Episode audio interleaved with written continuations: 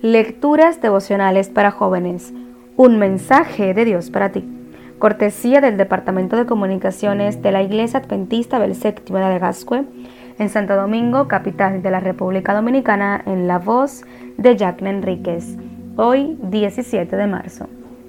Crecer hasta ser como Jesús, hasta que todos lleguemos a la unidad de la fe y del conocimiento del Hijo de Dios, al hombre perfecto, a la medida de la estatura de la plenitud de Cristo. Efesios capítulo 4 versículo 13. El crecimiento espiritual es el proceso mediante el cual nos parecemos cada vez más a Jesús.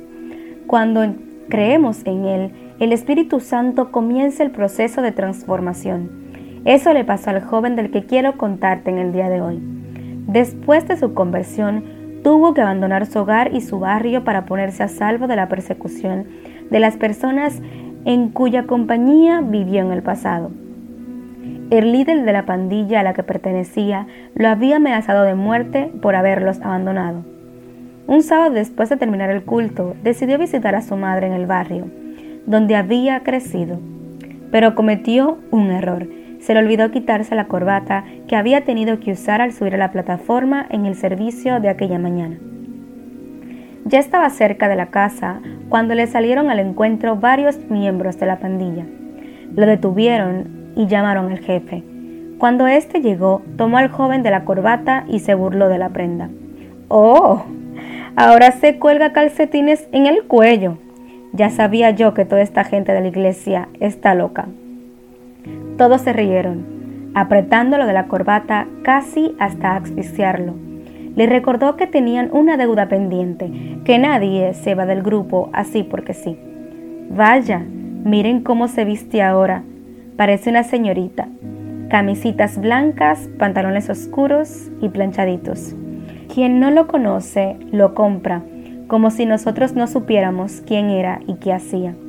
En ese momento, el joven aprovechó para decirles, Eso es, ustedes solo conocen quién era yo antes pero no conocen quién soy ahora, aunque sigo siendo el hijo de la señora que lava y plancha ropas en el barrio. Ahora tengo algo diferente. Soy un joven transformado por la gracia de Cristo. Soy una nueva criatura. Mi pasado ha sido perdonado y estoy creciendo en el amor de Jesús.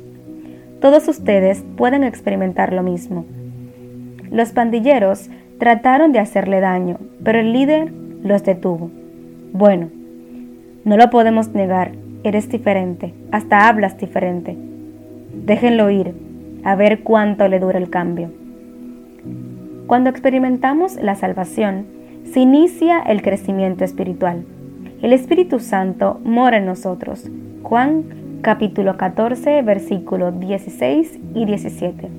Somos nuevas criaturas en Cristo Segunda de Corintios capítulo 5 versículo 17.